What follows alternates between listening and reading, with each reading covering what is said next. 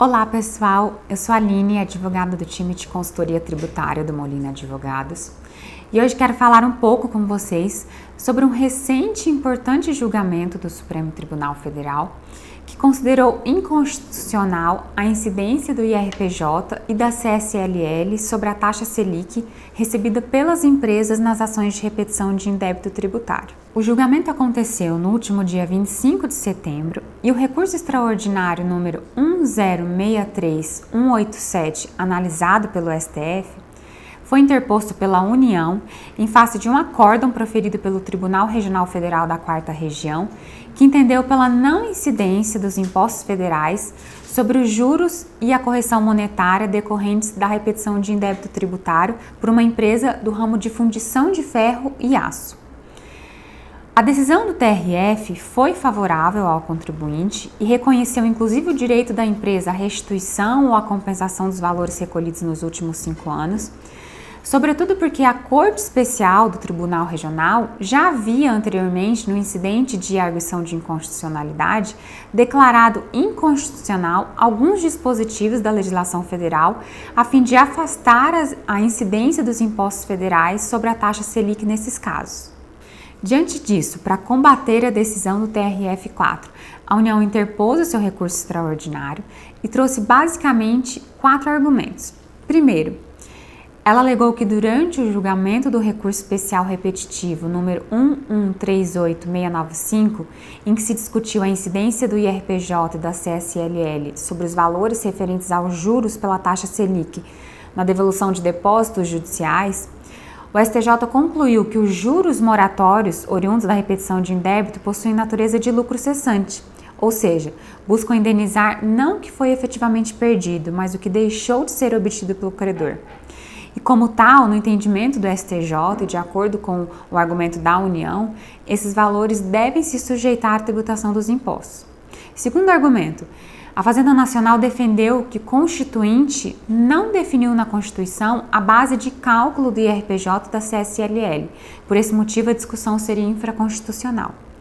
Terceiro, a União ponderou que, mesmo sendo uma verba de natureza indenizatória, os juros de mora inclusos na taxa Selic representam um acréscimo patrimonial e, portanto, devem ser tributados.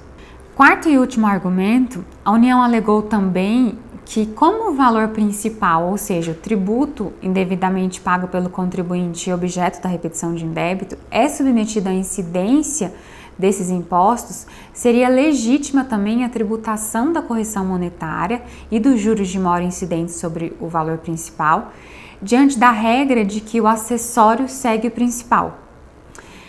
Ao analisar o recurso extraordinário da União, o relator do caso, o ministro Dias Toffoli, explicou em seu voto que, apesar do posicionamento do STJ de que os juros Selic incidentes na repetição de indébito teriam natureza de lucros cessantes, estando, portanto, né, dentro da base de cálculo do IRPJ da CSLL, no seu entendimento, os juros moratórios recebidos nesses casos seriam classificados, na verdade, como um dano emergente, porque eles visam compensar uma perda patrimonial efetiva do credor. Então, de acordo com o relator, e a meu ver foi uma opinião muito sensata, os juros nessas situações buscam compensar o atraso no adimplemento de uma obrigação de pagar em dinheiro. Esse atraso faz com que o credor vá em busca de diversos meios onerosos para satisfazer as suas necessidades, como, por exemplo, o pagamento a prazo de determinada mercadoria que poderia ser paga à vista, o uso do rotativo do cartão de crédito, cheque especial, sobre os quais incidem multas, cobranças de tarifas, juros e tudo mais. Então vejam que o atraso nesse pagamento acarreta num prejuízo para o credor e ele se vê obrigado a suportar uma série de gastos a mais que não incidiriam se a quantia fosse paga de forma tempestiva na data esperada pelo credor. Por isso a gente diz que a natureza dos juros inclusos na taxa Selic e recebida em razão da repetição de indébito tem natureza de dano emergente, ou seja, busca recompor o patrimônio desfalcado do credor, sem elevá-lo, sem acrescê-lo, de modo que não faz sentido a tributação pelos impostos federais. Felizmente, esse entendimento do relator restou mantido e foi acompanhado por todos os ministros da Corte. Uma consideração que eu acho importante é o fato de que o ministro Gilmar Mendes apresentou voto divergente durante o julgamento, mas não em relação ao mérito da discussão.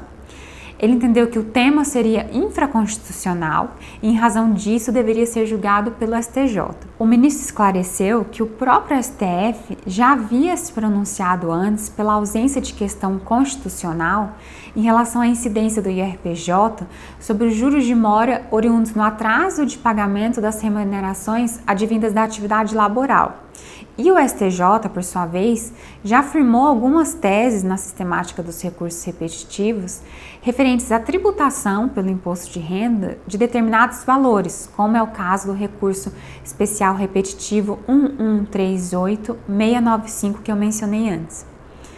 Por isso, o ministro optou pelo não conhecimento do recurso, mas no mérito acompanhou o voto do relator.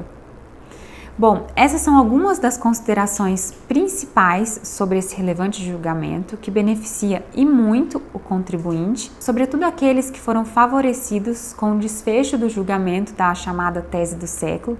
e que a partir de agora não devem recolher o IRPJ e a CSLL em relação à taxa Selic incidente sobre os valores restituídos em razão da exclusão do ICMS da base de cálculo do piso da COFINS. Se você ainda ficou com alguma dúvida, entre em contato com a gente. Será um grande prazer para nós atender você e a sua empresa. Obrigada e até a próxima.